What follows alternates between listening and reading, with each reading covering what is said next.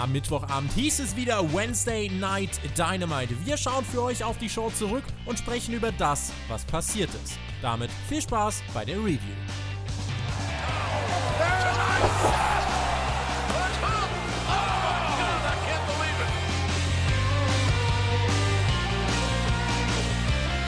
Ein letztes Mal hieß es vor Revolution noch Dynamite. AEW zeigt uns Samstagnacht seine erste Großveranstaltung des Jahres. Für die Go Home Show war unter anderem ein Wait-In angekündigt von John Moxley und Chris Jericho und ein 30-Minute Ironman-Match zwischen Pack und Kenny Omega, auf das ich persönlich sehr gespannt war und ich glaube, mein geschätzter Podcast-Kollege und Partner Alexander Bedranowski sicherlich auch, oder? Jawohl, wie immer am Start hier der Tobi und der Thumbtack Jack Team TJT. TJT! Und ich war natürlich auch gespannt, was AEW da macht. Ihr erstes Ironman-Match. Zwar keine Stunde, sondern 30 Minuten. Und ja, wir werden hier drüber reden in der Review. Es gibt auch vor Revolution noch eine Preview hier auf dem Kanal mit Mike Ritter, dem AEW-Kommentator von AEW Deutschland. Günther Zapf, der äh, ist, glaube ich, leider schon im Flieger. Der äh, wird uns dann aber irgendwann in den nächsten Wochen mal bei Hauptkampf begegnen. Die Go Home Show hier soll ja den Zweck erfüllen, den Hype für ein Pay-per-View zu intensivieren. Vielleicht grundsätzlich, bevor wir gleich über die Show sprechen, Alex, ähm, hat Dynamite für dich den Hype für Revolution steigern können? Wenn du so speziell fragst, ob es den Hype steigern konnte, würde ich tatsächlich antworten mit Nein. Der Hype ist nicht abgeflacht oder irgendwas, aber für mich ist das Hype-Level für Revolution auf ein und demselben Level geblieben.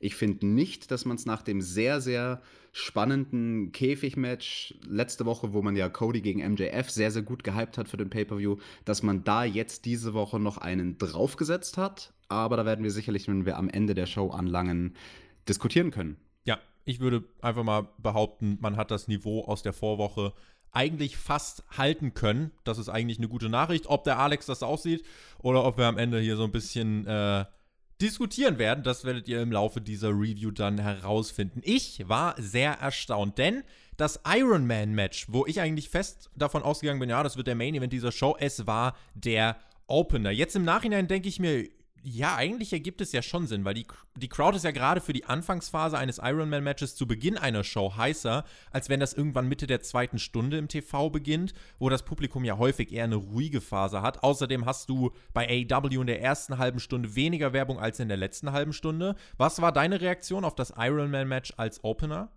Ja, ich war auch überrascht, aber eine Sekunde später war mir auch klar, okay, das macht definitiv Sinn, das am Anfang der Show zu positionieren.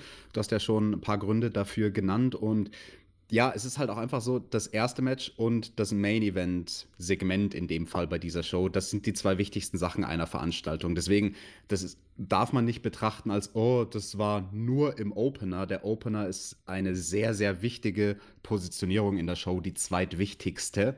Und ja, man wollte nicht nach Hause gehen vor dem Pay-Per-View mit diesem Match mit Puck und Kenny Omega, weil die ja am Ende des Tages beim Pay-Per-View auch nichts miteinander zu tun haben werden. Deswegen absolut sinnvoll und der beste Platz meiner Meinung nach für dieses Match im Opener. Die Reaktionen der Crowd an diesem Abend waren sehr stark. Pack kam heraus und die Menschen mochten ihn gar nicht. Ganz anders bei Kenny Omega. Der kam mit seinem Tag Team-Titel heraus und seinen Herausforderern für Revolution, nämlich mit den Young Bucks. Die standen dann auch mit am Ring, waren an seiner Seite. Aber, mhm. Tobi, er kam mit noch was anderem raus, nämlich mit einer neuen Attire. Kenny Omega mit unglaublich coolen Tights. Ich, ich kann die gar nicht in, in, Worte fassen, wie cool die, die aussahen. Und passend dazu haben wir dann im Publikum etwas gesehen, nämlich mein Schild der Woche. In Anlehnung an die OSW-Reviews, die wahrscheinlich einige von euch da draußen kennen. What bar is Kenny Omega? also seine Hose, welchem Schokoriegel ähnelt seine Hose vom, äh, vom, vom Aussehen her. Tobi, fällt dir da irgendein Kandidat ein? Wie sah Kenny aus? Ich gucke gleich mal nach den Bounties drüben in meinem Wohnzimmer. Nein, Bounty war er nicht. Ich, ich, ich, weiß nicht, was er war. Also, das war wirklich sehr, sehr unique, dieses Outfit. Sehr äh, stylisch und, und Nur deswegen werde ich mir heute eine Packung Celebrations kaufen und äh, einmal vergleichen, neben seine Hose halten. Welche, welche Praline ist Kenny? Ich kann dir sagen, dieses Match, was wir gesehen haben, das kommt, äh, das ist eigentlich mit dem Wort Praline ganz gut gleichzusetzen. Also wir hatten eine schnelle Anfangsphase, beide versuchten ihre Finisher anzusetzen, es ging aber nicht über den Ansatz heraus, da war aber wenig vom klassischen, ich nehme dich mal in dem Headlock-Opening dabei, sondern wirklich alles mit viel Tempo und Dynamik geworkt. Außerhalb des Rings, Pack mit dem Moonsault-Versuch vom Apron Kenny konterte und fing ihn ab, aber Pack konterte den Konter und zeigte seinerseits ein DDT auf den Boden. Im Ring dann vom Top Rope, ja, es sah erst aus wie ein Superplex, war dann aber ein Avalanche Brainbuster. Pack fokussierte den Nacken von Kenny. Es gab die You're a Bastard Chance vom Publikum. Zwölf Minuten waren dann vergangen. Schlagabtausch, yay, boo. Am Ende der Tiger Driver 98 und ein ganz, ganz knapper Nearfall. Einer von vielen für Kenny. Wir waren dann bei der 15-Minuten-Marke. Kenny nahm Puck in den One-Winged Angel-Ansatz und wollte mit ihm aufs Top Rope steigen, wurde aber dann heruntergebombt, zeigte kurz darauf den Snapdragon und den V-Trigger wieder zum Nearfall. Das war dann die erste Hälfte des Matches. Unter This is Awesome Chance ging sie dann in die zweite. Wie hat dir oder wie haben dir diese ersten 15 Minuten des Ironman-Matches gefallen? Haben mir sehr, sehr gut gefallen. Am Anfang war ich die, die erste Minute ein bisschen nicht skeptisch, aber irritiert, weil sie die erste Minute schon sehr, sehr langsam gerestelt haben. Also da war im Prinzip nichts außer einmal ein Lockup und in die Seile drücken. Aber dafür ist dann das Tempo rasant angestiegen und diese 15 Minuten, die ersten 15 Minuten die waren wirklich vollgepackt. Ja, und dann, Tobi, sollte eine interessante Wendung kommen. Genau, weil Pack suchte sich einen Stuhl, attackierte den Nacken von Kenny. Es gab die Disqualifikation, die erste Disqualifikation bei AEW, jetzt nach knapp sechs Monaten. Es gab dann äh, so ein 30-Sekunden-Intervall als Pause und dann ging es einfach weiter. Pack nutzte diese Verletzung aus, zeigte den Black Arrow und holte sich direkt seinen Fall zurück. Es stand 1 zu 1. Wie fandest du diese Falls zum 1-0 und zum 1-1? Ich muss sagen, Pack wirkt hier halt einfach wie ein richtig smarter Heal. Ja, und wie ein Bastard, weil das ist wirklich nicht nett, seinen Gegner da mit einem Stuhl zu attackieren. Allerdings natürlich ein klassischer Heal-Move. Also das ist nichts, was man in Ironman-Matches noch nie gesehen hat, dass der Heal den ersten Fall sich durch einen Gegenstand holt, den Gegner damit so sehr geschwächt hat, dass er dann den Finisher zeigen kann und den Ausgleich zum 1 zu 1 schafft. Ich habe mir so ein bisschen gedacht, hm, ja, ist ganz nett, ist okay, aber ist halt noch, also ist nichts, was noch nie da gewesen war. Allerdings, dieser Aspekt mit den 30 Sekunden dazwischen, das hat AEW sehr interessant gemacht und auch sehr, sehr gut inszeniert, weil man dann wirklich gut die Zeit im Hintergrund auf dem Titantron gesehen hat, die eben stillstand. Die Kommentatoren haben es overgebracht, hey, 30 Sekunden Erholungsphase und in diesen 30 Sekunden hat Pack dann ja nochmal zugeschlagen mit dem Stuhl. Also das war dann, finde ich, gut gelöst, weil ich war dann erst irritiert. Als er mit dem Stuhl das zweite Mal zugeschlagen hat, habe ich mir erst überlegt, so, wow, gibt es jetzt zwei Disqualifikationen? Aber dann haben die Kommentatoren eben erklärt, nein, nein, das ist quasi das, das gestoppte Match momentan. Einzige Logiklücke, warum hat er nicht wie ein Berserker zigmal mit dem Stuhl zugeschlagen? Kann man, kann man anmahnen. Dann hätte er Kenny halt komplett zermatscht. Hätte er eigentlich in diesen 30 Sekunden hätte er Kenny komplett kaputt machen können. Er hat es halt mit diesen zwei, drei Schlägen auf den Nacken geregelt, hat sich dann den, den Fall geholt. Ja, das ist was, was es noch, also ist nichts, was es noch nicht gab.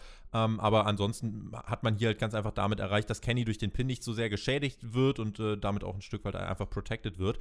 Ging dann im Picture in Picture. Weiter, als wir zurück waren, standen beide auf dem Apron Park mit dem Falcon Arrow auf den Ringboden. Holy shit Chance. Die Bugs eilten herbei und versuchten Kenny zu helfen.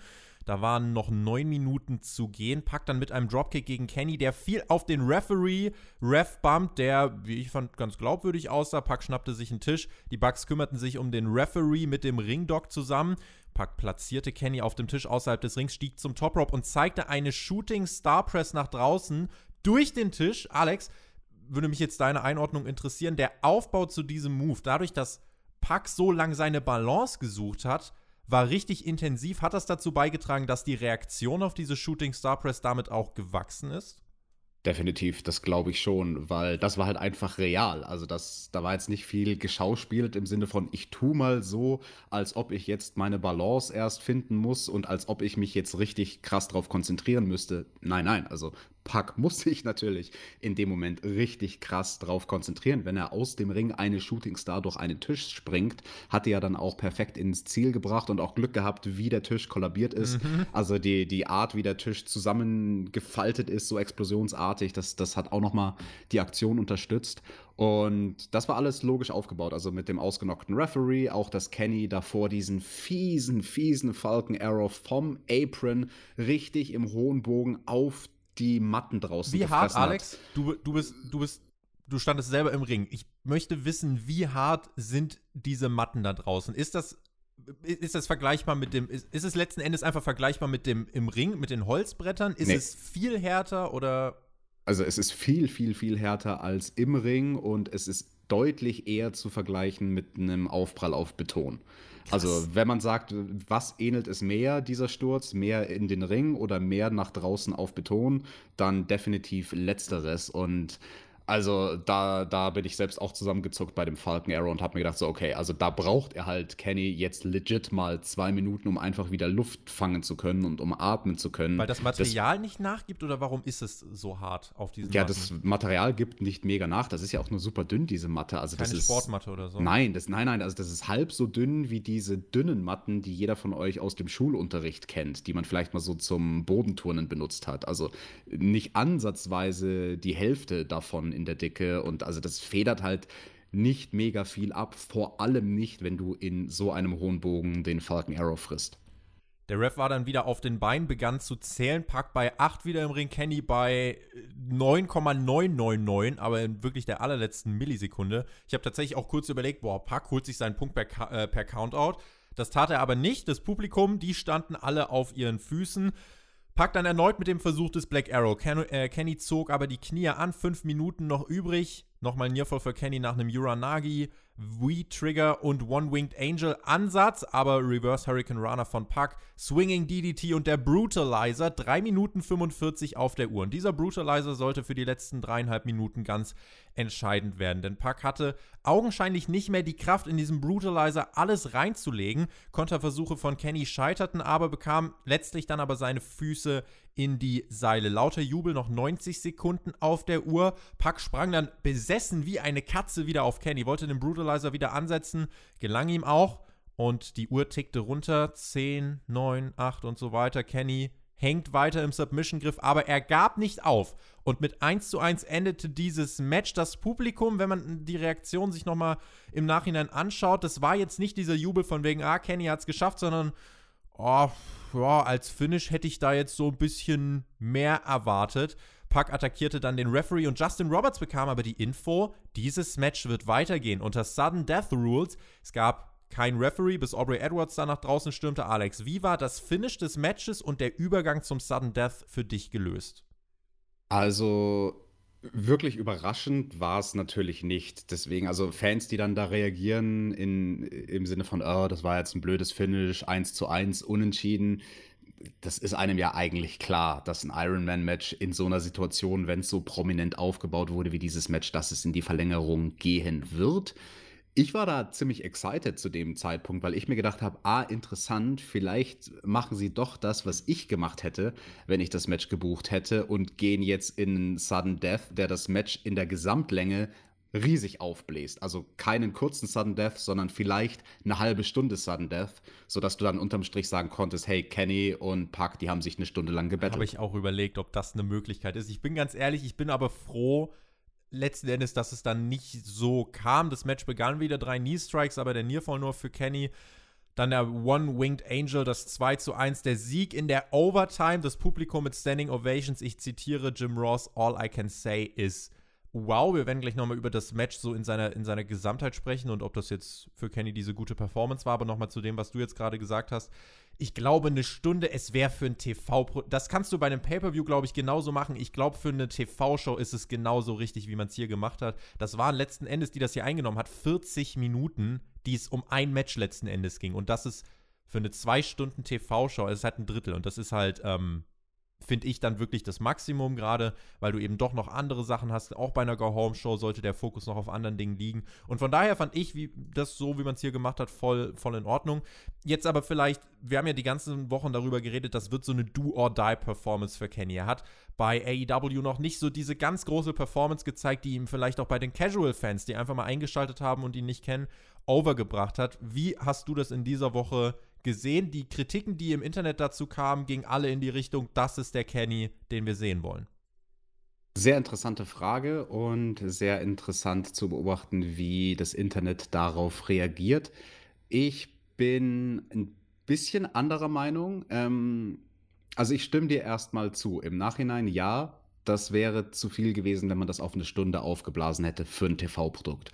Das, was es war, war sehr, sehr gut.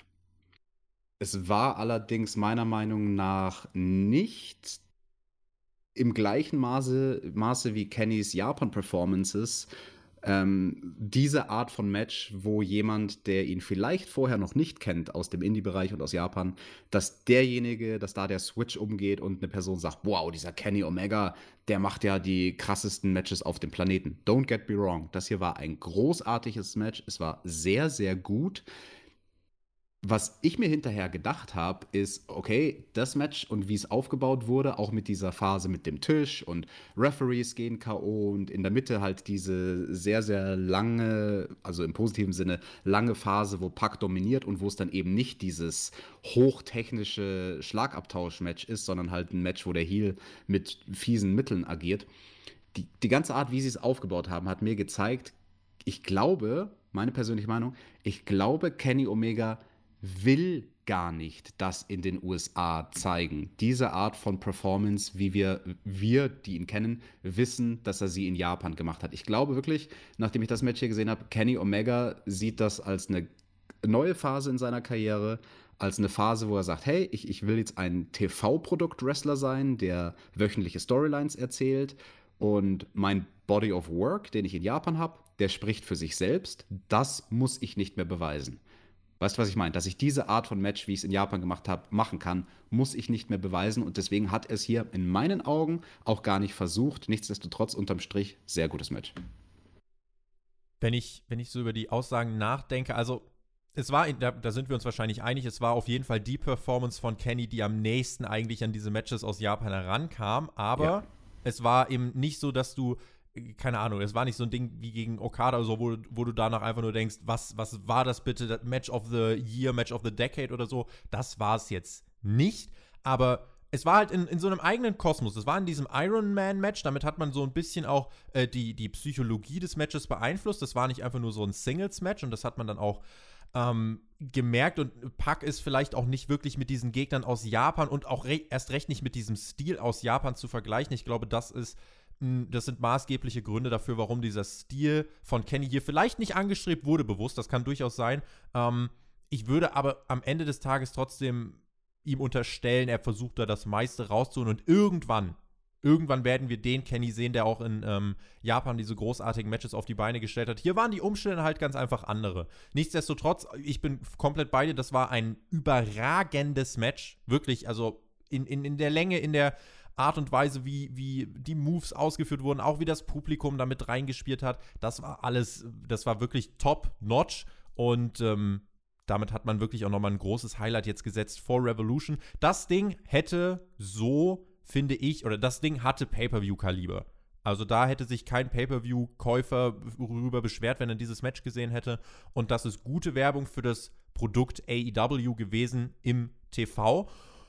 Und wenn wir jetzt mal auf den Ausgang schauen, Kenny holt sich den Sieg, hat danach mit den Bucks äh, ja, gefeiert. Und was macht Pack denn jetzt in Zukunft? Der war dann mit Tony Schiavone auf der Stage und Tony fragte nach, ja, jetzt nachdem du all die Attacken gegen Kennys Freunde und gegen ihn gefahren hast, jetzt hast du ja trotzdem das Match verloren. Und Pack meinte, Junge, was willst du denn jetzt von mir? Heraus kam dann Orange Cassidy, freshly squeezed, aber der fing sich nur eine Attacke von Pack ein. Und wie wir dann nachher erfahren haben, dieses Match gibt es dann noch bei Revolution? Über die Ansetzung selbst werden wir nachher sprechen. Schauen wir jetzt nochmal auf diesen Opener. Geht Pack als Verlierer für dich in Ordnung? Absolut. Also Pack ist für mich überhaupt gar kein Verlierer in dem Sinne, was sein Standing bei AW angeht nach diesem Match. Im Gegenteil, er hat für mich sehr gewonnen, nämlich an Heel Heat. Und nachdem der Fokus, den man hier gesetzt hat, eben meiner Meinung nach nicht war, dass man so eine Japan-Performance haben will, also ein sportliches, competitive Match, sondern eben ein Match, in dem Pack von seiner fiesen Seite gezeigt wird, als Heel, der rücksichtslos ist und der zu allen Mitteln greift, auch zu unsportlichen Mitteln, ich finde, ihn hat man sehr gestärkt in dieser Rolle als Bastard, den er bei AEW verkörpert.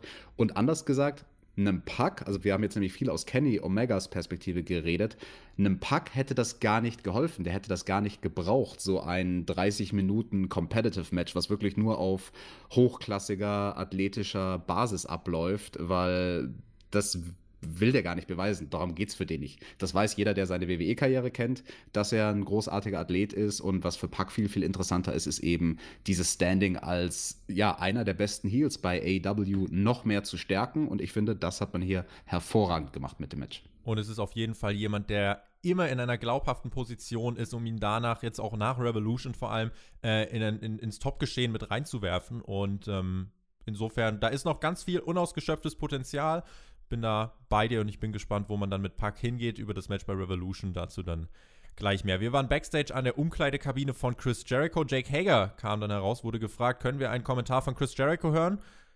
Stille. Und dann schlug er die Tür vor der blonden Reporterin zu. Kandidat für die Promo der Woche, Alex, oder eher, äh, eher vielleicht einfach nur das, das Schweigen der Lämmer von Jake Hager? Nee, also sorry, er hat ja kein Wort gesagt. Also wenn man kein Wort sagt, dann kann man hier auch keine Promo der Woche kriegen. Nö. Das war doch der Gag. Jetzt sei doch mal lustig. Nee, es ist keine Spaßveranstaltung hier, Tobi. Wir bewegen uns in großen Schritten auf Revolution zu. Da wird jetzt mal ein bisschen ernst gemacht hier. Ernst gemacht haben dann auch die Teilnehmer des nächsten Matches. Der Inner Circle trat an gegen den Jurassic Express. Ich war überrascht, Sammy zu sehen. Der hat sich ja beim Superkick letzte Woche skurrilerweise nichts an seinem Nacken oder an seinem Kopf getan, sondern hat einfach seinen angeschlagenen Knöchel bzw. die Bänder darin äh, weiter verletzt. Das war zu sehen in seinem äh, Vlog. Er hier an der Seite von Santana und Ortiz gegen den Jurassic Express, Marco Stunt, Jungle Boy und den Luchasaurus. Wir hatten ja, wilde Aktion zu Beginn. Jungle Boy attackierte Sammy, der Luchasaurus schaltete Ortiz aus und Marco Stunt schaltete Santana aus. Die Heels kamen dann aber recht schnell zurück ins Match, fertigten Marco Stunt ab. Hot Tag mit dem Luchasaurus und der hat dann mit seinem Team Sammy Guevara fertig gemacht. Pin dann aber von Santana unterbrochen. Später stand Sammy dann mit dem Jungle Boy im Ring, schnappte sich diese Blackjack-Socke, wollte sie dann einsetzen, aber Darby Allen tauchte auf und riss Sammy das Utensil aus den Händen. Im Ring der Snap Hurricane Runner zum Sieg vom Jungle Boy nach 10 Minuten. Ein entscheidender Eingriff von Darby Allen gegen seinen Gegner am Samstag, Sammy Guevara. Ja, clever gemacht von Darby Allen. Schnappt sich da die Madball-Socke und ist jetzt bestens gewappnet für sein Match gegen Sammy bei Revolution. Zu dem Six-Man-Tag-Team-Match an sich, ja, das war gut, also absolut äh, solide. Ähm, jetzt kein Must-See in irgendeiner Form, aber hat total seinen Zweck erfüllt. Vor allem halt nach diesem doch sehr zeitfressenden ersten Segment das Publikum wieder ein bisschen äh, also ich sag mal, drauf zu eichen und darauf zu konditionieren, dass die, dass die Show jetzt Fahrt aufnimmt. Genau, hat der Show auf jeden Fall keinen Abriss getan, war nicht zu lang, war nicht zu kurz, die 10 Minuten, okay. Und dann mit Darby Allen natürlich ein Fan-Liebling. Ich habe auch auf Twitter gerade nochmal den Kommentar gesehen. AEW hat es in unter einem Jahr geschafft, neue Stars zu kreieren. Also jetzt auch abseits von den gestandenen wie Cody oder Jericho. Darby Allen definitiv einer davon. Das haben wir jetzt auch seit Wochen schon erwähnt. Und ich habe Lust auf das Match gegen Sammy Guevara. Ich werde bei äh, in, der, in der Preview zu Revolution mit Mike Ritter nochmal drüber reden. Ich hoffe aber, Sammys Knöchel macht das alles mit. Äh, aber ich denke mal, wenn er die Ringfreigabe bekommt und das Match dann auch angekündigt ist, ähm, dann, dann wird man sich da auch sicher sein und dann dürfen wir hier, glaube ich, ein gutes Match zwischen Sammy und Darby erwarten, oder? Ja, da muss der Sammy halt bei der Zeit, die jetzt noch ist, die paar wenigen Tage bis zur Revolution, gut aufpassen, wenn er sich seine Schuhe auszieht. Denn dabei hat er sich verletzt. Das war auch skurril. Das war die erste Stunde von Dynamite. Letzte Woche haben wir über die beste zweite Stunde gesprochen. Ich bin der Meinung, wir sprechen hier über eine der besten ersten Stunden von Dynamite. Mit einem wirklich richtig, richtig starken Ironman-Match, einer der besten Wrestling-Performances äh, bei AEW Dynamite so far. Und dann halt einfach das Eight-Man-Tag mit, ähm, äh, ist das Six-Man-Tag und dann am Ende Darby Allen, der dann noch mit Sammy Guevara sich äh, ja, in die Haare gekriegt hat. Also das hat alles Sinn und Verstand. Das war gute Action im Ring und äh, deswegen für mich eine richtig, richtig starke erste Stunde. Würde ich sogar unterschreiben. Mir fällt jetzt ad hoc nicht zwingend eine erste Stunde ein von AW Dynamite, die ich besser fand. Wir hatten danach ein Videopaket von der Fehde MJF gegen Cody. Das hat man in dieser Woche ausgelassen. Das letzte Woche mit dem Steel Cage, das war der Höhepunkt. Ich sage verständlich, weil das zu toppen mit dem Steel Cage Match und so wäre schwierig gewesen. Und so bekamen wir halt ein Videopaket. Das war, glaube ich, auch das äh, Hype-Video, was wir dann äh, auch bei Revolution dann nochmal ähm, sehen werden. Ich habe eine Idee, wie das am Samstag ausgehen könnte. Aber das, mhm. das, das wird schwierig. Auch, äh, also auch das dann in der, in der Preview. Ähm, aber auf jeden Fall kann man attestieren, auch diese, dieses äh, Video, was wir hier gesehen haben, also diese Fehde zwischen Cody und MJF. Ich bin mir sicher, Alex, dass die auf jeden Fall nicht vorbei sein wird nach Samstag. Und die Art und Weise, wie sie aufgebaut wurde mit den Stipulations und so weiter. Deswegen fand ich es auch richtig, dass man in dieser Woche gesagt hat, nach dem Steel Cage Match, ähm, Letzte Woche, das war die, die Stipulation, die letzte eigentlich. Diese Woche hätte MJF theoretisch das Match noch abwenden können, wenn Cody ihn berührt hätte, aber Cody ist wahrscheinlich gar nicht bei der Show gewesen im K-Fape. Und von daher fand ich das okay zu sagen, das letzte Woche war der Abschluss dieses Aufbaus. Und ähm, ja, ist eine starke Fehde für ein Pay-Per-View. Mhm. Im K-Fape, da macht das natürlich auch absolut Sinn, dass Cody jetzt diese Woche nicht am Start ist, weil, also sorry, wenn ihr einen Moonsault von einem 5 Meter hohen Käfig runterspringt, dann müsst ihr euch auch erstmal erholen. Und er hat sich ja auch legit verletzt. Also wenn es am Ende des Tages auch nur ein gebrochener C ist, ich sag nur in Anführungsstrichen, äh, absolut legitim, dass er sich da erholt. Man hätte das mit dem Käfig letzte Woche in dieser Storyline eh nicht mehr toppen können. Und ich bin sehr gespannt bei Revolution, an welcher Stelle der Card man dieses Match positionieren wird, weil man kann, denke ich, schon argumentieren, dass es der Co-Main-Event ist vom Standing, was aber ja nicht zwingend bedeuten muss, dass es das vorletzte Match auf der Card ist. Also ich, ich würde, wenn ich Geld wetten müsste, vermuten, dass es das vorletzte Match wird. Ich könnte mir allerdings auch vorstellen, ich, wie gesagt, ich glaube nicht, dass das so passiert, aber ich könnte mir vorstellen, dass man damit die Show eröffnet. Eben aus denselben Gründen wie beim Ironman-Match diese Woche bei Dynamite, weil es einfach das zweitwichtigste Match der Show ist. Wäre ein dicker Fisch. WWE macht das bei WrestleMania in den letzten Jahren ja auch immer so. Da beginnt man mit dem, äh, hat man zum Beispiel dann auch mit sowas wie Seth Rollins gegen Brock Lesnar begonnen.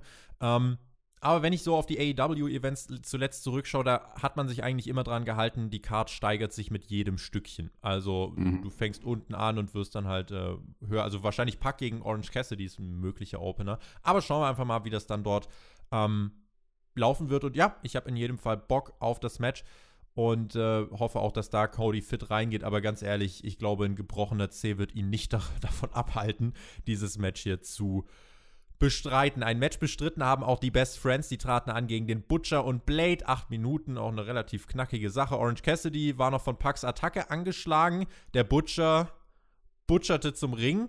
Ja, und dann hatten wir ein ordentliches Tag-Team-Match. Publikum war dabei. Ich gebe zu, ich habe hier so ein bisschen durchgeschnauft tatsächlich. Ich habe hier äh, so ein bisschen rumgetwittert und habe hier an dem Skript ein bisschen rumgeschrieben. Die Action im Ring war aber ja, die war voll okay. Die war on point. Da kann man nicht viel gegen sagen. Im Ring äh, gab es dann den Stairdown von Bunny und Orange Cassidy. Bunny schnappte sich die Sonnenbrille von Cassidy. Ein Lowblow konnte er aber umgehen. Der hat ihn ja letzte Woche erwischt. Er schnappte sich die Hasenohren von Bunny. Das Publikum rastete aus, als hätte er einen World Title gewonnen.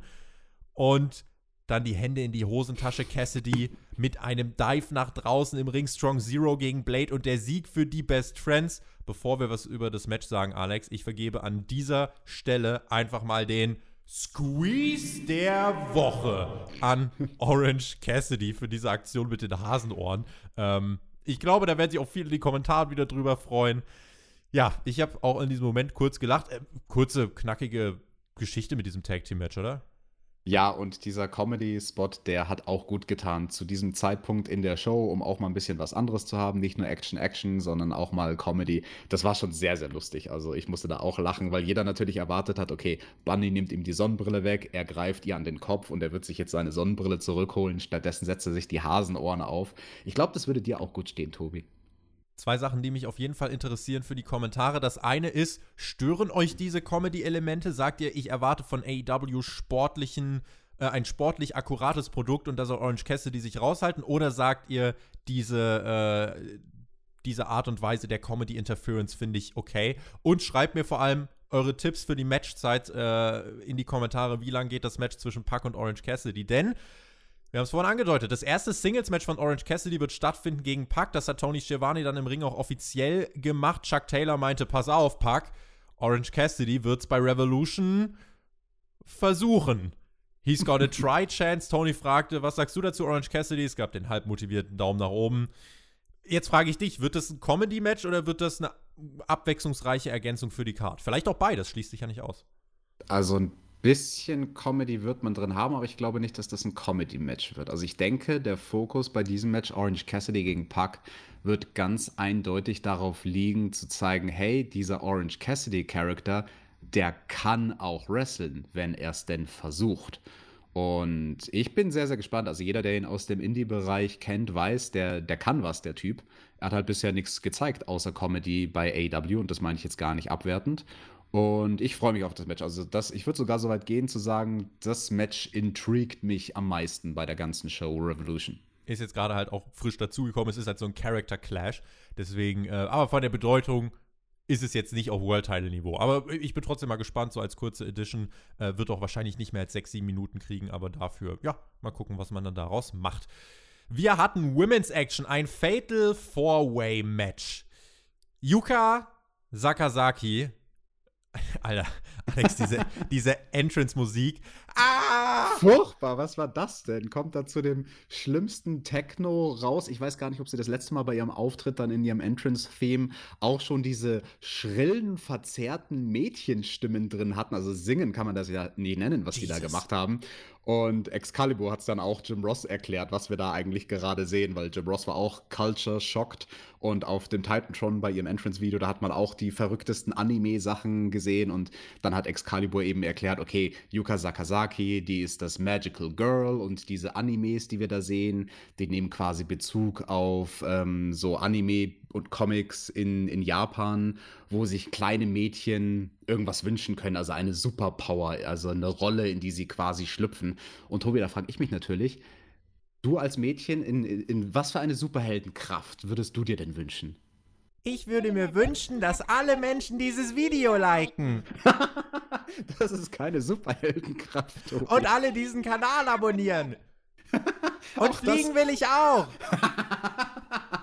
Okay, Flie Fliegen ist eine Superheldenkraft. Ah, schön. Äh, ich, hoffe, ich, ich, hoffe, die von euch, die, die uns beim Autofahren hören, ihr seid noch straight auf der Autobahn oder auf der Straße. Ich hoffe, wir haben euch jetzt nicht irgendwie in den Graben gelenkt oder so. Ja, wenn, dann tut's uns leid. Wenn da, wenn da sorry, können wir nichts dafür, ihr sitzt am Steuer. Äh, Yuka Sakazaki, die traf auf Big Swole, mit dem Theme kam ich und das Publikum deutlich besser klar. Swole, Swole. Und äh, ja, die trafen auf Hikaru Shida, Shana, das ist das Fatal Four-Way-Match. Die Ansetzung selbst wirkte ehrlicherweise ziemlich random. Ähm, was hat denn eigentlich das noch vielleicht vor dem Match? Äh, Yuka Sakazaki, die saß ja im Ring, die saß da zusammengekauert während der anderen Entrances im Ring. Was hat sie denn da gemacht? Hat sie eine Runde Komprimier dich gespielt oder was war das? Sie Mach, hat sich gestretched. So? Sie hat sich gestretched. Das darf man schon mal machen vor einem Match. Machst du das auch immer im Ring? Ich stehe ja nicht mehr im Ring, aber ich habe mich auch gestretched manchmal, während der Gegner sein Entrance gemacht hat, ja. Allerdings konnte ich mich nicht so klein komprimieren wie Yuka Sakazaki. Die war der Fan-Favorite. Sie hatte einige kleine Comedy-Spots. Äh, keiner konnte aber so wirklich die Oberhand gewinnen. Nach einem Knee-Strike gegen Big Swole holte sich dann aber Hikaru Shida den Sieg.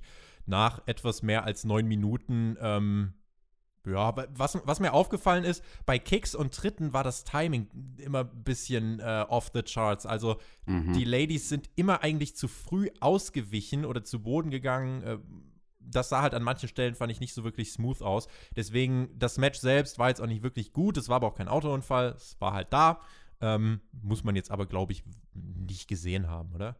Also, da stimme ich dir zu. Das Beste, was ich zu dem Match sagen kann, ich fand die Kostüme, die waren von den Farben sehr, sehr schön komplementär. Wir hatten Gelb, wir hatten Orange, wir hatten Rot und Weiß war auch bei jeder von, der, von den Damen im Kostüm. Das, das sah doch gut aus.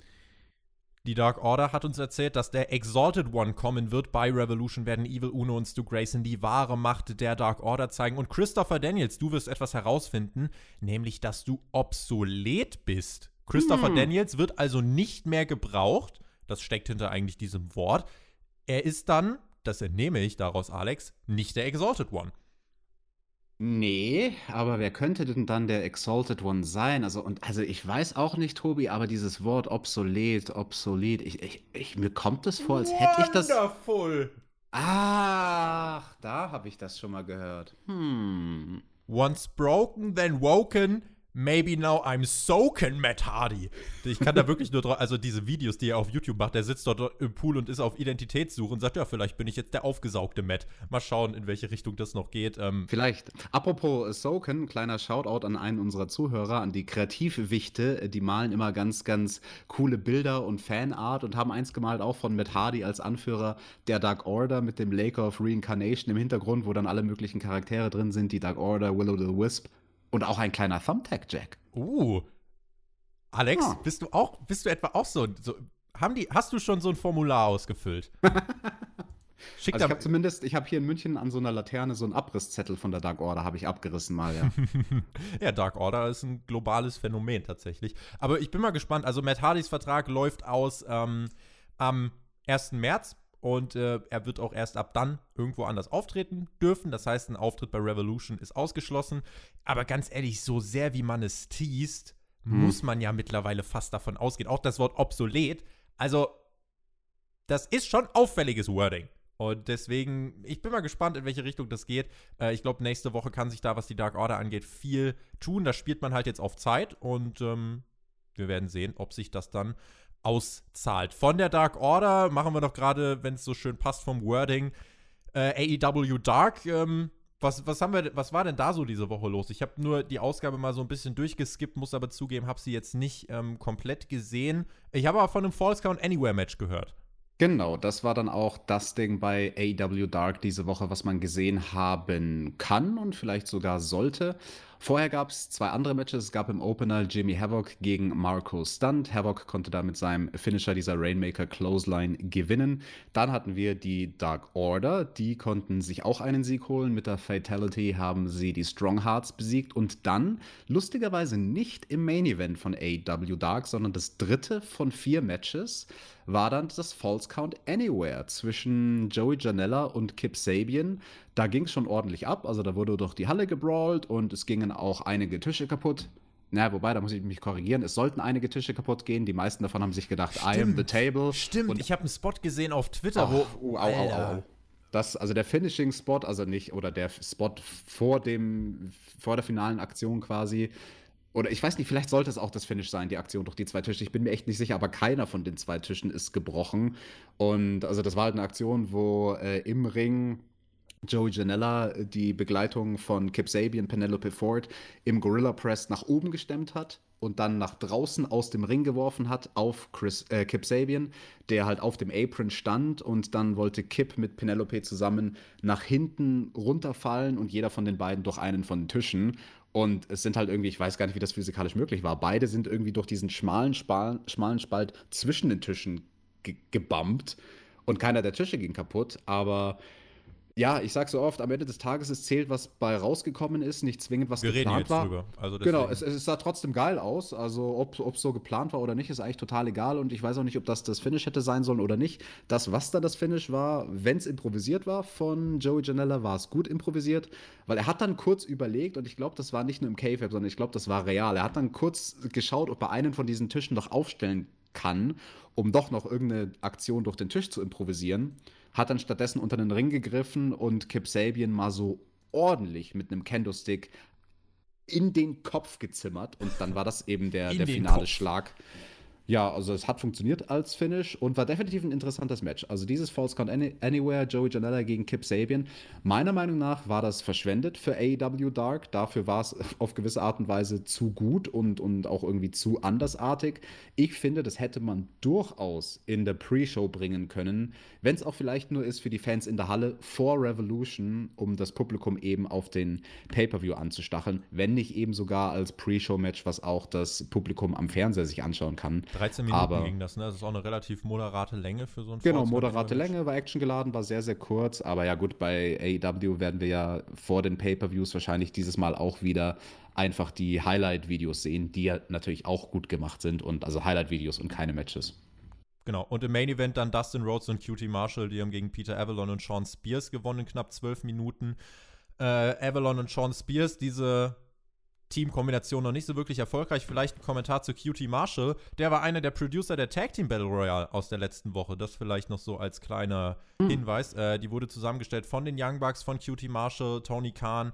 Ähm, und ich glaube, letzte Woche für das äh, Segment von ähm, oder den, den, den Eingriff von Darby Allen, das war letzte Woche produced von, lass mich überlegen, äh, Dean Malenko, Chris Jericho und Tony Khan. Tony Khan hat zum Beispiel die Entscheidung getroffen, dass man vor Darbys Entrance das Licht ausmacht. Es ist immer ganz, ganz spannend, weil bei AEW kann man dann doch relativ leicht rausfinden, wer die Producer waren, gerade weil äh, die Kollegen Melzer und so weiter ja doch relativ nah an den Quellen sitzen und AEW sich da auch nicht scheut, mit Observern und, und den Dirt Sheets zu sprechen. Und äh, das fand ich eigentlich noch so eine, eine ganz interessante Sache, dass QT Marshall, der eigentlich im TV sehr unscheinbar ist, da als Producer mitgewirkt hat. Kommen wir zurück zu AEW Dynamite. Und zwar hatten wir an dieser Stelle dann ähm, nach der Dark Order ein Interviewsegment. Die Young Bucks, Kenny und der Hangman waren am Start. Äh, es gab so, ich weiß nicht, ich traue mich in dieser Woche nicht, es mm. zu vergeben. Es war ja, zu kurz. Ich weiß schon, was du überlegst. Du überlegst, ob das eine Bauchbinde der Woche war, aber nee, ich würde auch sagen, nein. Also es war ganz kurz als Gag eingeblendet beim Hangman, also wirklich kurz. Ich denke für weniger als eine Sekunde, vielleicht für irgendwie zwölf Frames oder so. Und dort stand in seiner Bauchbinde, For the love of God, give me a lower third this week, even if it's just for one frame. Und ein bisschen länger als ein Frame war es dann schon, aber man musste, man musste definitiv pausieren, um es lesen zu können. Aber nein, nein, Tobi, ich, ich, finde, wir brauchen ein striktes Regelwerk. Wir können nicht für alles und jeden immer irgendein Ding der Woche vergeben. Bauchbinden und der Woche zählen erst ab 25,83 Frames. Ist so.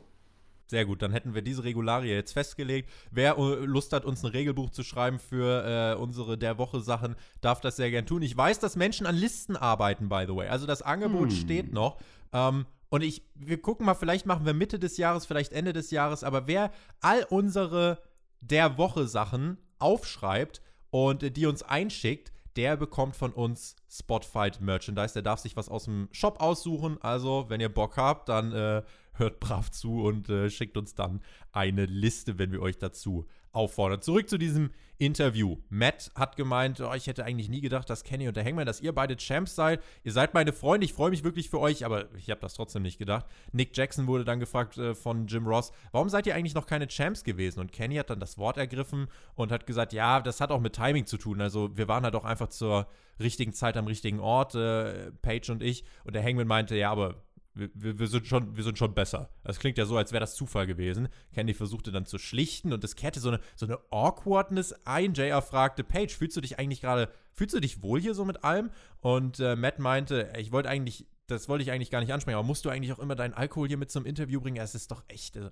Und Hangman meinte dann, ich sitze hier, ich mache mein Interview mit euch und ich sehe nicht, was hier das Problem ist. Nick meinte, am Ende des Tages wollen wir doch nur das Beste für dich. Jim Ross hat dann gemeint, wie bereitet ihr euch eigentlich aufeinander vor? Ihr kennt euch ja sehr gut. Und Matt meinte, die, wir kennen nicht nur unsere Moves, sondern wir kennen auch unsere Familien. Wir haben zusammen gewohnt. Im Ring sind wir Competitors, außerhalb des Rings sind wir Menschen aber wir wollen diese Titel haben und am Ende ist aber trotzdem nichts größer als The Elite. Da schaltete sich der Hangman ein und meinte, Leute, bitte was? Was ist nicht größer? Ich habe vor Monaten versucht, die, äh, The Elite zu verlassen. Matt hat gemeint, ja, wir haben dich doch aber erst groß gemacht. Nick hat gesagt, bei Ring of Honor warst du ein Jobber und schau, was wir jetzt aus dir gemacht haben. Das schaukelte sich hoch, massive Spannung. Und Kenny meinte, ey, komm, das ist doch part of the business. Und der Hangman meinte, ja, und mein Glas, das ist leer und deswegen gehe ich jetzt.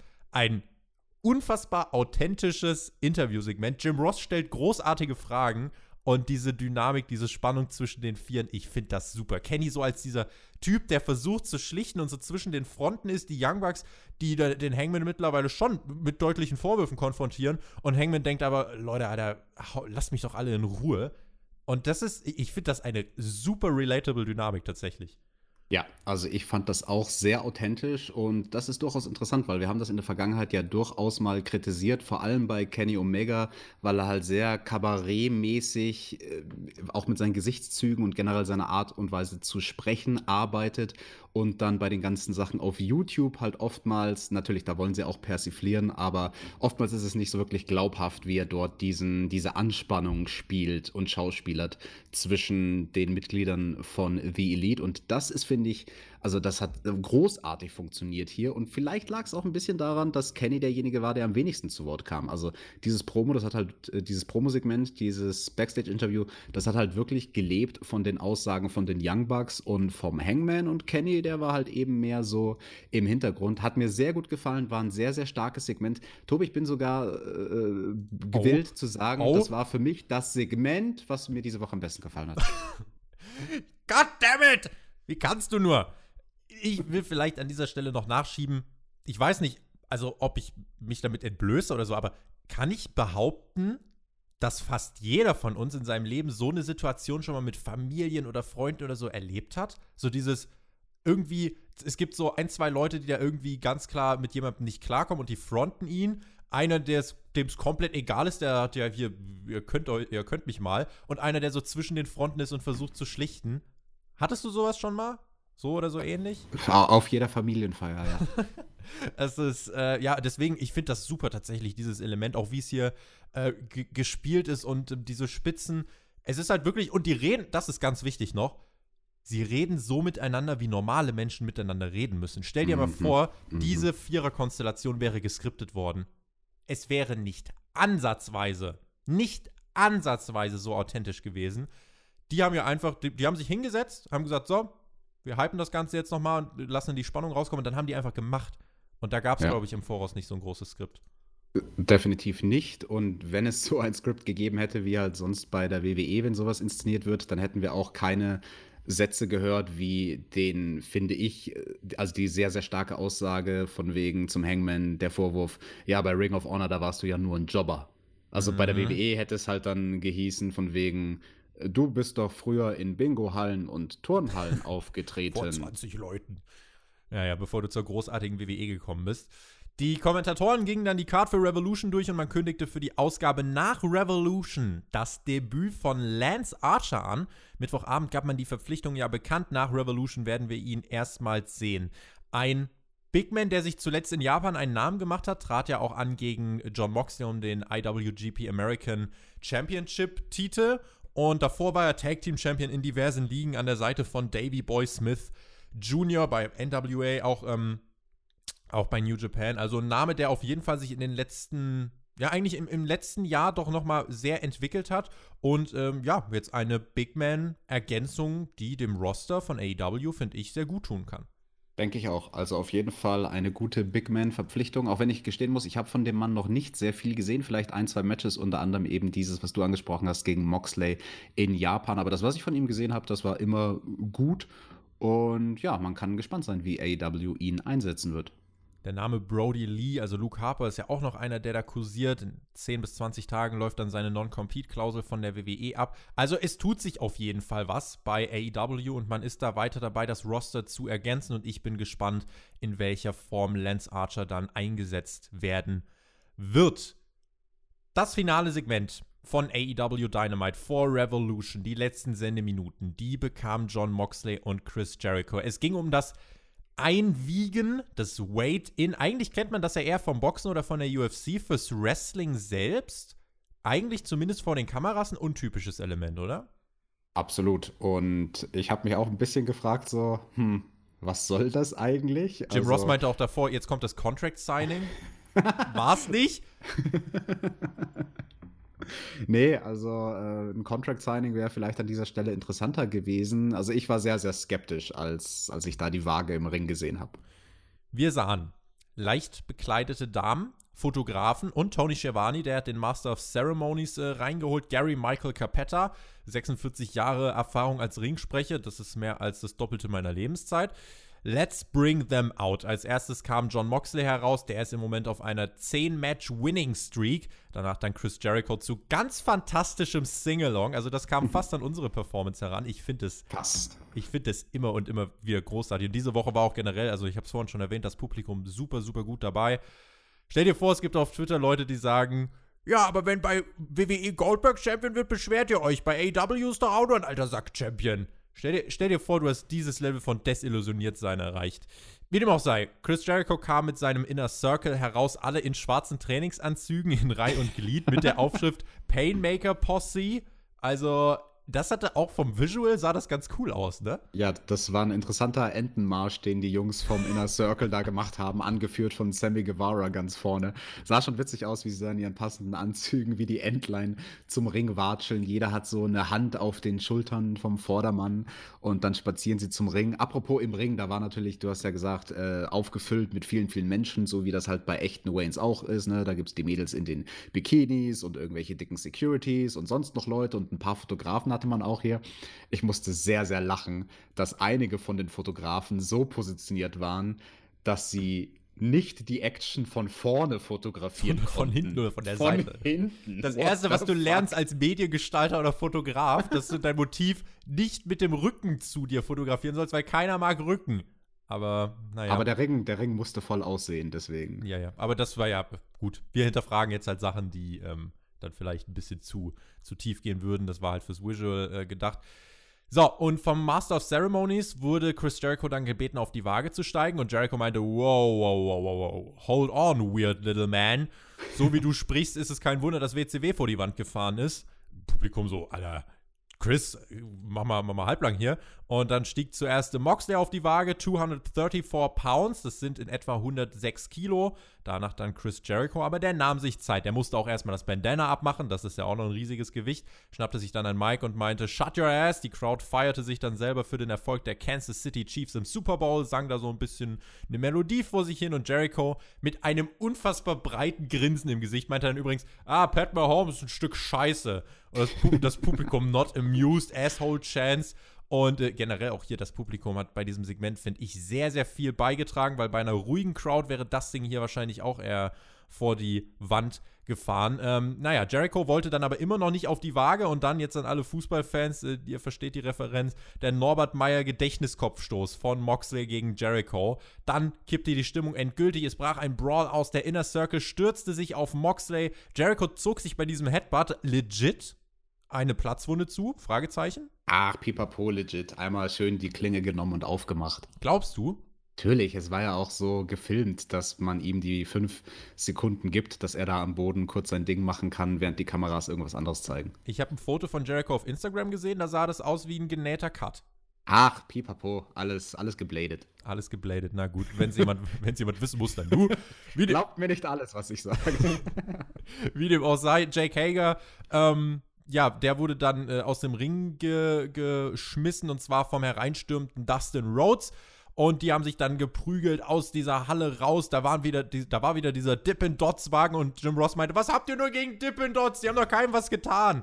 Und dann zurück im Ring ertönte dann die Musik von Darby Allen, der attackierte Santana, aber Sammy mit einem Knee-Strike und er zerstörte das Skateboard von Darby auf dessen Kopf. Sammy mit dem Beatdown gegen Darby und im Ring Moxley und Jericho mit dem Staredown und dem Brawl. Das Publikum feierte, endlich kriegen sie sich in die Haare. Paradigm Shift Ansatz, aber in der letzten Sekunde der Low Blow von Santana, der Judas-Effekt von Jericho und dann zeigte er noch als ultimative Verhöhnung den Paradigm Shift gegen Moxley auf dieses Wiegepult. Damit endete AEW Dynamite und wenn ich jetzt das letzte Segment dieser Show ganz kurz zusammenfassen müsste, ich würde es bezeichnen, Alex, als das perfekte Chaos. Würdest du mir da zustimmen? Ha, das ist eine große Aussage, die du da tätigst. Nee, Tobi, da würde ich dir nicht zustimmen. War das das perfekte Chaos? Nee. Es war gut, definitiv. Es hat seinen Zweck erfüllt. Also es war kein, um auf das einzugehen, was du am Anfang von unserem Review gesagt hast, es war kein, kein Abflachen in dem Aufbau der Storyline auf dem Weg zur Revolution.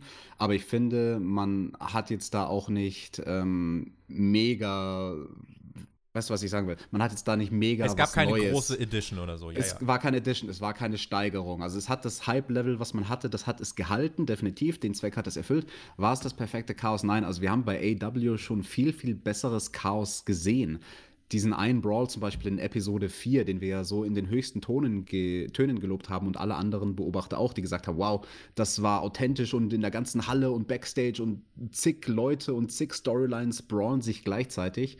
Und im Vergleich dazu ähm, war das hier, finde ich, nicht so gut. Also anders gesagt, dieses Chaos bricht aus und viele Storylines, die für eine Großveranstaltung anstehen, werden miteinander verwoben. Das hat AEW in der Vergangenheit schon besser und effektiver gemacht. Ich fand es in diesem Fall, ich gehe mit, dieser Brawl tatsächlich äh, Folge 4, also auch generell vor dem, ähm, es gab ja vor, vor dem äh, letzten Pay-Per-View vor Full Gear, gab es ja auch mehrfach diese Brawl-Auseinandersetzung. da gab es die halt vor allem aber zwischen The Elite und dem Inner Circle. Und ich finde, das jetzt ist halt eine andere Dynamik. Jetzt ist es, jetzt ist es halt eigentlich The Elite gegen One-Man-Army John Moxley. Mhm. Und äh, man hat eben, weil jetzt Moxley keinen Elite oder so hinter sich hat, hat man den Rest des Inner Circles mit anderen Leuten in eine Fehde gepackt. Sammy mit Darby, Jake Hager mit Dustin. Und wie man das hier miteinander verbunden hat, fand ich, fand ich gut.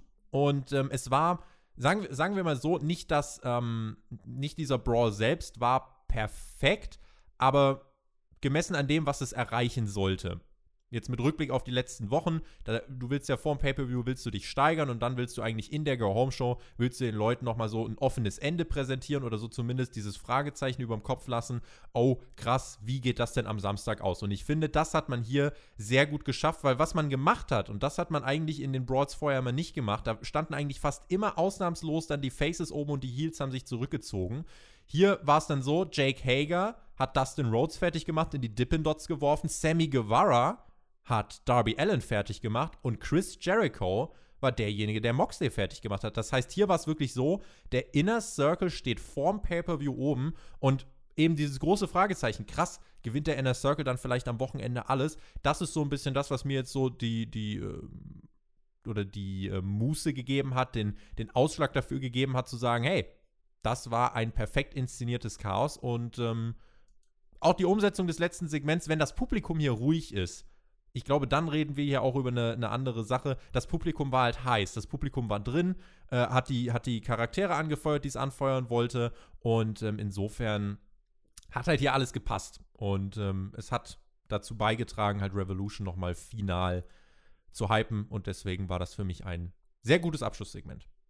Ja, finde ich interessant, wie du das beobachtest. Und ja, dieses Argument, dass dieses Mal eben die Heels oben standen, das ist dann ja durchaus, muss man das positiv anmerken, dass man eben nicht nochmal dieselbe auf, also dass man nicht nochmal dieselbe Art Aufbau von so einem Brawl hat, wo dann eben am Ende die Faces oben stehen. Und ja, das, was ich meine, ist halt so rein visuell, finde ich, war dieser andere Brawl, zum Beispiel eben Episode 4, stärker. Da war es interessanterweise Genau, da war es interessanterweise halt auch nicht das letzte Segment und nicht die letzte Show vor einem Pay-Per-View, sondern so ein Ding, so ein Brawl, den man mal auf dem Weg von einer Storyline zum Pay-Per-View mal zwischendrin reingeworfen hat. Hier entscheidet man sich dazu, dieses Stilmittel zu benutzen, um wirklich abzuschließen. Und ja, das, was visuell halt schon mal stärker funktioniert hat, war einfach die Menschenmasse von wirklich Wrestlern. Aber eben, klar, das war eine andere Personenkonstellation, da waren auch mehr Worker, da waren mehr Storylines miteinander verwoben. Alleine Santana und Ortiz, die haben dieses Mal keine Storyline, das heißt, da war auch kein Fokus auf irgendjemanden, der sich um die kümmert, sondern die wurden halt ziemlich schnell weggeballert. Und man hat halt mit diesem Brawl von Dustin und Jack, Jake Hager, also wenn du das vergleichst mit anderen Brawls, die wir da schon hatten in solchen Teilen der Halle, ne, in diesen Teilen, wo halt eben Merchandise gekauft wird und wo, wo man sich Nahrung kaufen Cody kann. Jericho, ja, ja. Also zwei Leute, die sich da brawlen, im Vergleich zu gefühlt 20 Leuten und Hunderten von Fans, die grüllen drumherum stehen, schaut halt natürlich nicht visuell so stark aus. Das stimmt. Da kann ich nicht widersprechen und bin bei dir. Dynamite, ja. Äh, letzten Endes, also wir haben, wir haben vor diesem Podcast schon so ein bisschen ges gesprochen. Ich bin generell der Meinung, was AEW bisher im Jahr 2020 bietet, ist wirklich sehr gut. Und jetzt die letzten vier, fünf Wochen vorm Pay-Per-View, die fand ich wirklich herausragend gut. In dieser Kategorie herausragend, würde ich sagen, war das jetzt noch mal eine Ausgabe, die vielleicht am unteren oder im unteren Teil dieser, dieser Bewertung ähm, anzusiedeln ist. Nichtsdestotrotz, also letzte Woche war wirklich richtig stark. Diese Woche kommt bei mir ehrlich gesagt nicht ganz, äh, nicht ganz daran von, von der Gesamtheit, weil wir hatten zum Beispiel äh, diese, die Tag Team Matches, das Women's Fatal Four. Das war alles nicht schlecht, das war alles gute Leistung im Ring, aber die ganz großen Highlights waren halt ähm, Pack gegen Omega und dieser, dieses Abschlusssegment für mich. Und das dazwischen drin, das war da, das war nicht schlecht. Äh, aber es war eben nicht so wichtig. Das war nicht das Big Time, äh, das war, hat nichts Big Time-Feeling-mäßiges äh, letzten Endes bei mir erzeugt.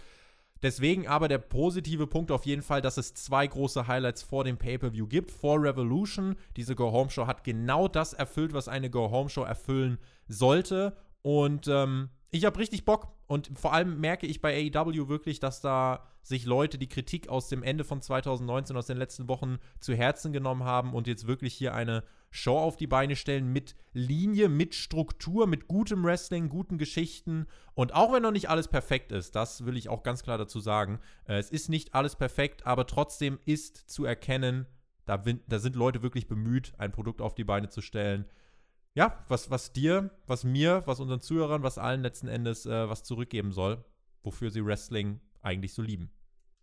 Yes, also da würde ich mich anschließen, Tobi, bei deinem Fazit. Ich würde eine Sache noch hinzufügen. Dieses letzte Segment, was wir diese Woche hatten mit dem Way-In, verglichen mit dem Käfigmatch und was das bedeutet hat für die Storyline von Cody und MJF, nämlich dass das Match tatsächlich stattfinden wird damit konnte es, finde ich, nicht mithalten. Also das ich stimmt. würde sagen, ja. das Käfigmatch war dann an sich gesehen stärker. Also und nicht nur das Match, sondern alles, alles drumherum halt auch, Gesichtsausdrücke und so weiter. Und also auf eine gewisse Art und Weise finde ich auf dem Weg zur Revolution, der Höhepunkt war letzte Woche erreicht aber zumindest hat man es geschafft, dass es diese Woche nicht abflacht. Und ich finde, es hätte auch keinen Sinn gemacht, es irgendwie andersrum zu tauschen. Weil es wäre jetzt naheliegend zu denken, naja, okay, das konnte man sich schon denken, dass dieses Käfigmatch quasi nicht zu toppen ist. Warum bringt man dann nicht das Käfigmatch als allerletztes Ding vor Revolution und bringt letzte Woche das Way-In und diese Woche eben erst das Käfigmatch? Naja, weil Jericho und Moxley ist eben das Match um den großen World Title und das sollte das letzte sein, was man bewirbt. Insofern, finde ich, hat man alles richtig gemacht man hat sich halt selbst eine schwere Aufgabe gesetzt da bei Dynamite, ne? mit den starken Ausgaben, die wir die letzten Wochen hatten. Und dieser Trend setzt sich ja jetzt fort, dass das Internet und auch wir diskutieren und sagen, also wenn, wie, wenn du so eine wie, Aussage wie stark war es denn jetzt? Genau, wenn ja. du so eine Aussage tätigst wie, ja, das war hervorragend, aber nur so am unteren Drittel von hervorragend. Also da ist das Wort hervorragend gefallen. Das darf man ja nicht äh, unter den Tisch kehren. Ne? Und der Vergleich, den wir hier machen müssen zu anderen sehr, sehr starken AW Dynamite-Ausgaben, die Messlatte, die ist eben sehr, sehr hoch. Die letzten zwei Wochen wurden meiner Meinung nach auch nicht ganz erreicht, aber nichtsdestotrotz zweckerfüllt vom Pay-Per-View. Genau, und ich glaube, das ist eine Diskussion, also wenn du dich darüber streitest, ja, wie, wie, wie sehr stark war es denn jetzt? Dann ist das eigentlich für eine, für eine Wrestling-Show ein ganz gutes, ähm, ganz gutes Zeugnis. Schreibt uns doch sehr gern, wie habt ihr den Aufbau von Revolution gesehen und äh, wie hat euch jetzt diese finale Go-Home-Show nochmal abgeholt? Wie ist das Big-Time-Feeling bei euch? Ich verweise jetzt an dieser Stelle nochmal auf die Preview, die am Freitag kommen wird mit mir und Mike Ritter. Da seid ihr dann aufgerufen, auch eure Match-Tipps auf jeden Fall in die Kommentare zu schreiben. Also hört da sehr, sehr gern rein. Und dann am Samstagabend ist es ja soweit. In der Nacht von Samstag auf Sonntag ab 1 Uhr beginnt der Pay-Per-View. Ich glaube 0.30 Uhr dann die äh, 0.30 Uhr dann die Pre-Show. Ich habe den Pay-Per-View bei Fight schon bestellt. Ihr könnt auch gucken über Sky, da ist es auch nochmal ein bisschen billiger. Und wir werden dann am Sonntag über diese Show sprechen. Tobi, ich kann es dir hiermit sagen, live on the air. Wir machen eine Live-Review. Yes! Yes! Let's do it. Wird ganz fantastisch. Sehr gut. Dann ist mein Hype um, äh, bei diesem Pay-Per-View jetzt gerade nochmal gestiegen. Vielleicht bei dir jetzt auch. Du hast gesagt, diese Ausgabe hat verwaltet. Wir hören uns am Sonntag um 5 Uhr morgens. Wenn das dein Hype nicht steigert, dann weiß ich auch nicht. In diesem Sinne, vielen lieben Dank fürs Zuhören. Ich bin gespannt auf eure Kommentare und freue mich sehr auf den Pay-Per-View in dieser Woche, generell auch auf diesem Kanal. Alles platzt aus seinen Nähten. Super Showdown ist heute auch noch, deswegen werden wir die Review auch so schnell wie möglich dann für euch hochladen. Ähm, könnt ihr mal den Kontrast vergleichen. Super Showdown gegen Dynamite. Und dann, oh Gott, dafür wäre ich wieder gekreuzigt. Äh, naja, in diesem Sinne, vielen lieben Dank fürs Zuhören. Genießt Wrestling, wo auch immer äh, und bei wem ihr auch immer schaut. Wir hören uns, wen es betrifft, dann in der Preview für Revolution. Ich bin raus. Macht's gut. Auf Wiedersehen. Tschüss. Ihr lieben Leute, ich wünsche euch viel Spaß heute Nacht bei The Fiend gegen Bill Goldberg. Und wenn ihr wollt, dann könnt ihr euch gerne die Vorschau zu AEW Revolution anhören mit dem Tobi und dem deutschen Kommentator Mike Ritter. Das wird ganz fantastisch. Ich persönlich freue mich drauf und mich und den Tobi hört ihr eben wieder in der Nacht von Samstag auf Sonntag live nach AEW Revolution.